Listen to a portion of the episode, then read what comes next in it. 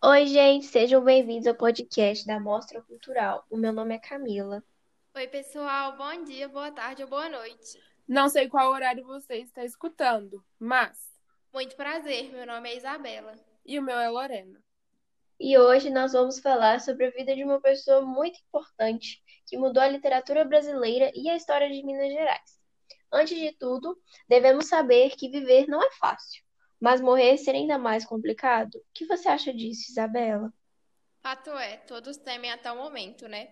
Bom, no auge de sua carreira, persstindo o fim de seus dias, o João Guimarães Rosa ele entra para a Academia Brasileira de Letras, depois de adiar por anos a sua posse. Seria esse seus dias de glória ou seria esse seus últimos dias de vida? Então, gente, ao longo dos seus 59 anos, João Guimarães Rosa produziu 11 obras e ganhou quatro prêmios. Ele frequentou a Faculdade de Medicina e também era diplomata, novelista e romancista. As suas obras se destacam até hoje por suas inovações de linguagens, sendo marcadas pelas influências dos falares populares populares e regionais, ou seja, a famosa língua do povo. Mas espera aí, antes de tudo, a gente precisa falar da vida dele. Ele nasceu em Cordisburgo e ele foi criado entre o cafezinho e o pão de queijo. E ele era o primogênito entre seus irmãos. Vamos falar a verdade, né? Quem não gosta de ser criado com o cafezinho e o pão de queijo? Bom, ele começou sua vida acadêmica aos seis anos e foi quando ele começou seus estudos em francês. Ainda pequeno, ele se mudou aqui para Belo Horizonte e foi onde ele cursou medicina na Universidade Federal de Minas Gerais. E vocês sabiam que pouco tempo depois teve início sua vida amorosa, que resultou em um matrimônio onde ele teve duas filhas. E foi nesse mesmo período que ele se mudou da capital para Itaguara.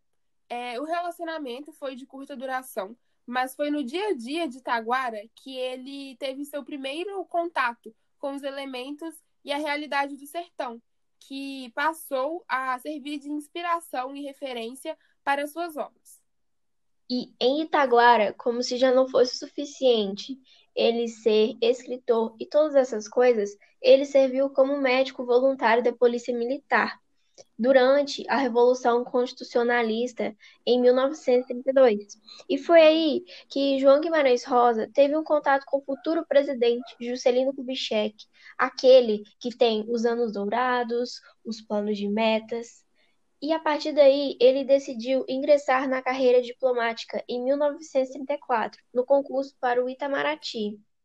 E meninas, outra parte interessante de contar sobre a vida dele é que já na Alemanha, durante a Segunda Guerra Mundial, o Guimarães ele conhece o amor de sua vida.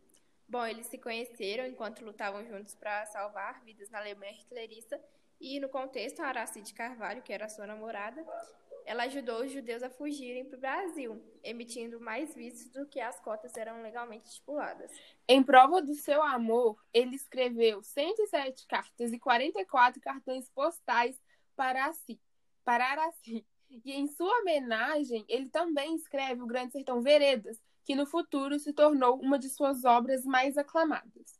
Realmente, é assim que se laça uma mulher. E sobre o Grande Sertão Veredas, ele tem uma narrativa super espontânea e narra sobre as inquietações sobre a vida, através das divagações de Reobaldo, que é um dos personagens, e que também descreve é, a luta entre os bandos de jagunços com o bando de Zé Bebelo, e também fala muito da morte dos jagunços. E isso reflete muito também porque fala muito do sertão de Minas. E após uma vida de grandes conquistas, bastante movimentada e conturbada, o João Guimarães ele sabe que a sua morte se aproxima. Depois de uma audição com o pai de santo, ele soube que morreria no momento em que a fama do sobrenome Guimarães Rosa fosse maior do que a do indivíduo João. E sabendo disso, ele tenta ao máximo adiar seu falecimento evitando assim os seus momentos de prestígios, mas não foi o que aconteceu, né? Bom, é uma coisa muito fofa, muito bonita de, de saber, né? É que dois dias antes é, de falecer, ele compartilhou uma de suas reflexões com seus miguelinhos de que as pessoas não morrem, mas sim ficam encantadas. Pois é, né, Bela? Em alguns casos é melhor não saber quando a morte irá te beijar.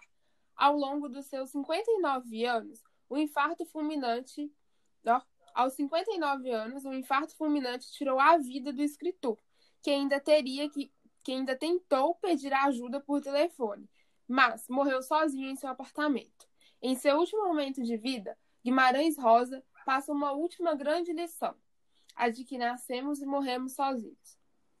E esse foi um pouco sobre a vida e a morte de João Guimarães, um escritor que deixou um enorme legado na literatura e que se eternizou nos corações dos brasileiros. Foi um prazer estar aqui com vocês. Beijos, se cuidem e até o próximo podcast.